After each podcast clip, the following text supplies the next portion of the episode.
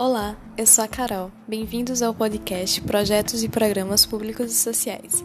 Falaremos hoje sobre o programa Criança Feliz. O episódio está dividido em três partes.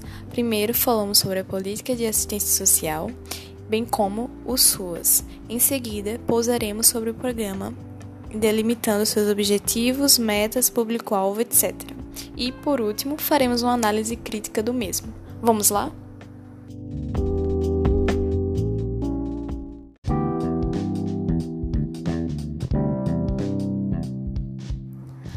A política de assistência social foi instituída na década de 1930, sob o governo de Getúlio Vargas.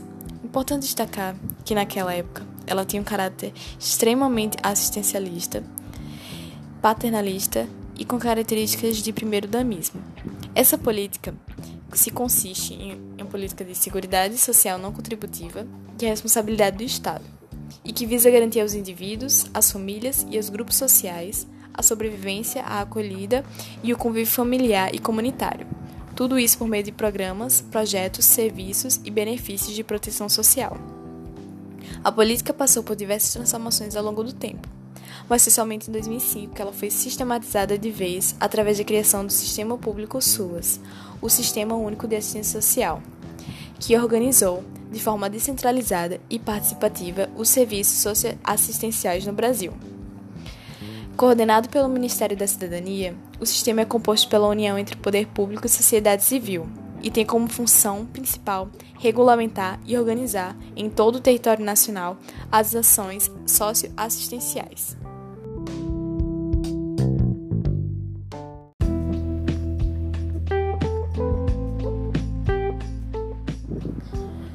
O programa Criança Feliz foi instituído pelo decreto número 8869 no dia 5 de outubro de 2016, sob o governo do presidente Michel Temer, pelo Ministério do Desenvolvimento Social. Parte que foi posteriormente incorporada ao Ministério da Cidadania em 2019, juntamente com o Ministério do Esporte e da Cultura. O programa realiza visitas, visitas domiciliares às famílias em situação de vulnerabilidade contempladas de acordo com os critérios estabelecidos pelo programa, os quais trataremos em, mais em breve. Possui dois eixos articulantes. O primeiro refere-se às visitas domiciliares, realizadas por visitadores sociais, os quais devem ter nível médio completo. Estes serão supervisionados por um supervisor, que deve ser um profissional de nível superior preferencialmente nas áreas de assistência social, psicologia, pedagogia ou terapeuta ocupacional. Os estudos do programa se basearam no método Care for Child Development, desenvolvido pela professora e psicóloga social da Universidade de Nova York, Jane Lucas, com foco nas habilidades dos pais. São métodos que os ajudam a desenvolver as habilidades dos filhos do nascimento até os 3 anos de idade. Apesar de possuir um caráter federativo, o programa não foi pioneiro na questão da primeira infância no Brasil. Muito pelo contrário, o programa Infância Melhor é, no Rio Grande do Sul veio trazer em 2003 uma abordagem intersetorial, elaborando visitas domiciliares e comunitárias realizadas semanalmente a famílias em situação de risco e vulnerabilidade social, visando o fortalecimento de suas competências para educar e cuidar de suas crianças. Além dele, exemplos como Chile Cresce Contigo é, em 2006 e o Educa Tu Hijo, na Colômbia, mostram programas que caminham na mesma preocupação pela questão dos cuidados na primeira infância.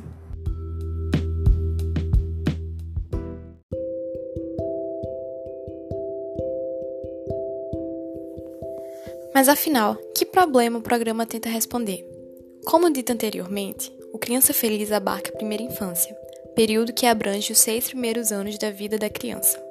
Durante essa fase, a comunicação dos pais ou responsáveis com a criança tem papel importante no desenvolvimento cerebral.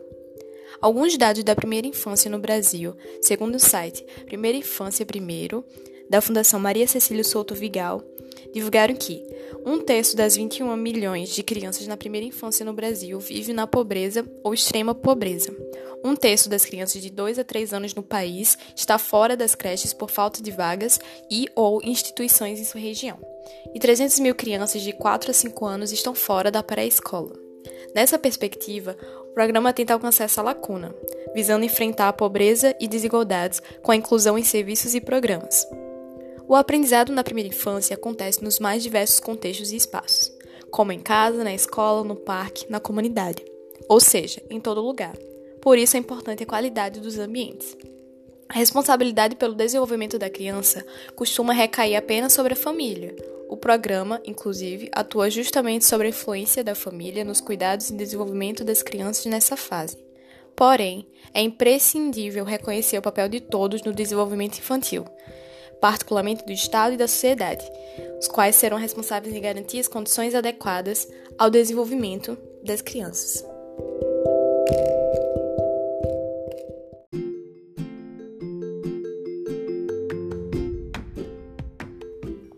Para tentar mitigar o problema das desigualdades na primeira infância, o Criança Feliz atua sobre três grandes públicos: famílias com gestantes e crianças de até 3 anos beneficiários do programa Bolsa Família, famílias com crianças de até 6 anos beneficiários do benefício de prestação continuada e crianças de até 6 anos afastados no convívio familiar em razão da aplicação de medidas de proteção previstas no Estatuto da Criança e do Adolescente.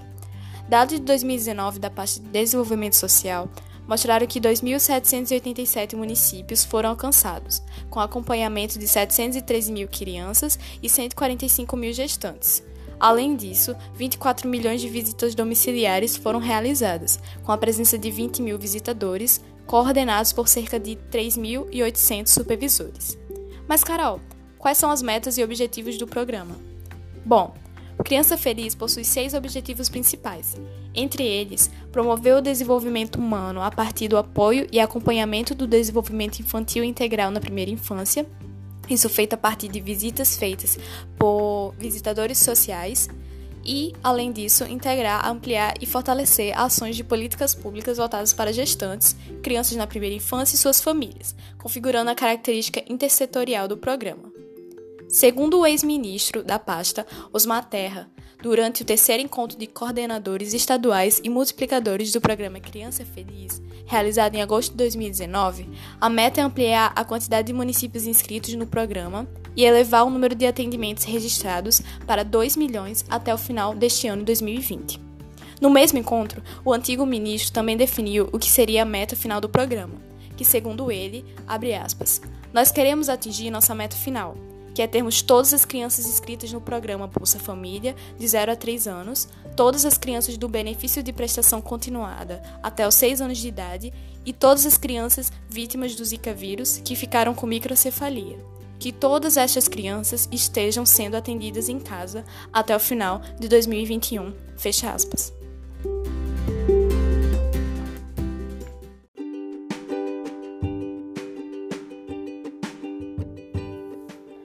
Partindo para a nossa última parte, o programa consegue responder às desigualdades que propõe resolver?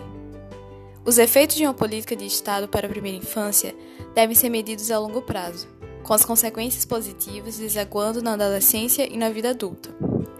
O programa, ao meu ver, possui três problemas centrais. São eles: primeiro, culpabilização de pais e ou responsáveis, Segundo, a generalização de um problema multicausal e complexo a uma única solução. E terceiro, ele de certa forma fere uma diretriz da política nacional de assistência social. Então, primeiro, culpabilização de pais responsáveis. O que acontece aqui é que o, pro...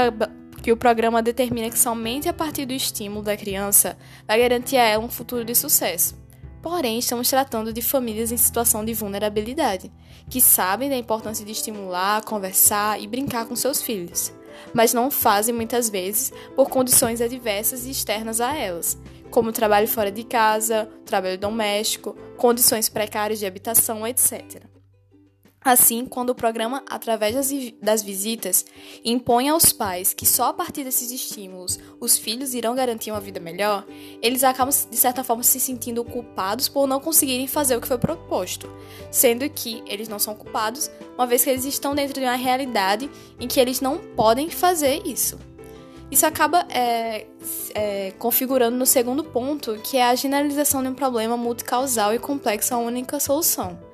Nos objetivos do programa e até em algumas falas do ex-ministro da pasta de Desenvolvimento Social, é falado sobre como o incentivo a partir de atividades lúdicas, conversação, etc., pode garantir uma igualdade de oportunidades no futuro para essas crianças. Porém, quando a gente está imaginando a situação dessas famílias que estão em condições extremamente vulneráveis, o problema não vai ser resolvido apenas com o estímulo dessas crianças.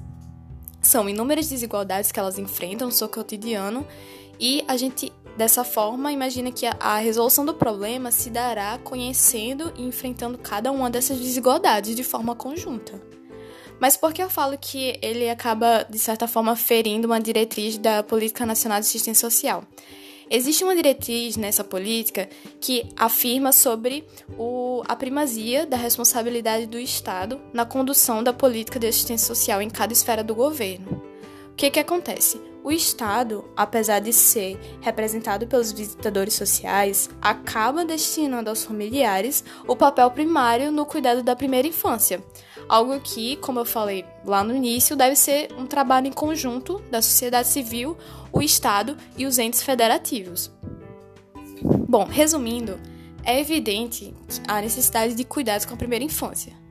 Porém, o programa Criança Feliz, mesmo conseguindo alcançar algumas metas e objetivos, acaba não apresentando uma maior eficácia por valer-se de ideias monocausais para um problema que na verdade é multicausal. Dessa forma, é necessária uma reformulação da política, deixando de lado o eixo das visitas domiciliares com fito nas atividades chamadas estimuladoras e voltar um olhar maior sobre as políticas intersetoriais, como, por exemplo, construção de novas creches é, e ampliação de vagas nas já construídas, melhorias nas condições habitacionais, um acompanhamento da saúde dos pais um estudo também de, de, da realidade de cada família em particular, visando adotar estratégias que funcionem, funcionem para cada uma delas. Bom, com isso encerro esse episódio. Até mais!